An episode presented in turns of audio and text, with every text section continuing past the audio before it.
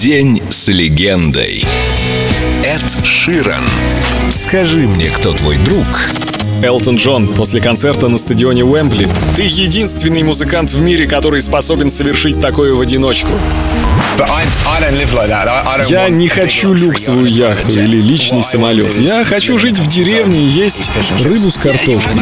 Я думаю, конечно, завести семью — это то, что я бы обязательно хотел. И вот когда-то на коленях будет сидеть внук, будет показывать на мои татуировки, да, я буду похож, ну, как если бы твой дедушка пошел и набил себе татуировок. Но мне это нравится. На моем теле нет ничего бессмысленного. С каждой татуировкой что-то связано. И пусть говорят, что, мол, когда ты состаришься, это не будет выглядеть здорово, но даже когда я буду некрасивым стариком, я все-таки буду счастливым стариком, потому что у меня будут все мои воспоминания.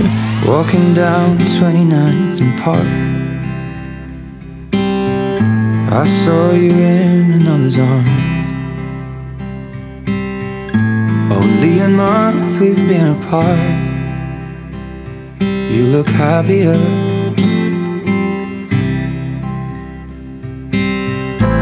Saw you walk inside a bar. You said something to make you laugh.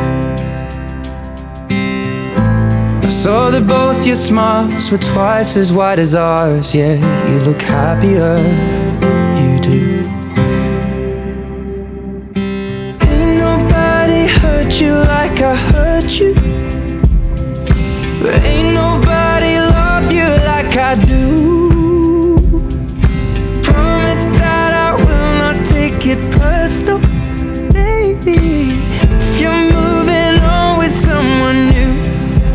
Baby, you look happier, you do. My friends told me one day I'll feel it too. And until then, I'll smile and hide the truth. That I know I was happier with you. Hey, yeah, hey, yeah, hey, yeah. Sat in the corner Everything's reminding me of you. Nursing an empty bottle and telling myself you're happier, aren't you? Well,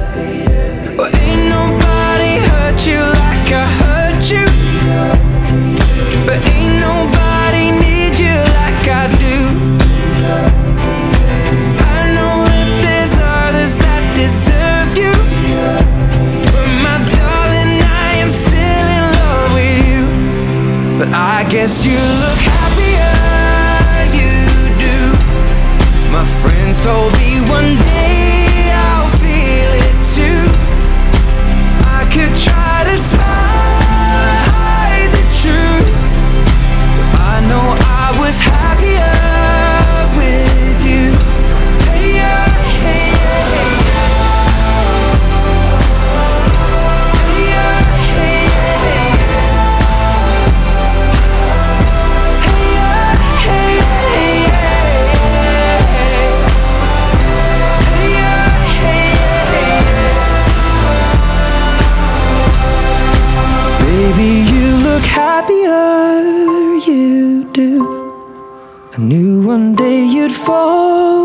someone new.